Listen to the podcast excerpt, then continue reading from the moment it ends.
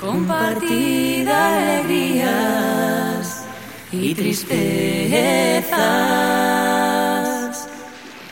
Nunca mal por mal, sino amar la vida, la vida en la práctica de la fraternidad.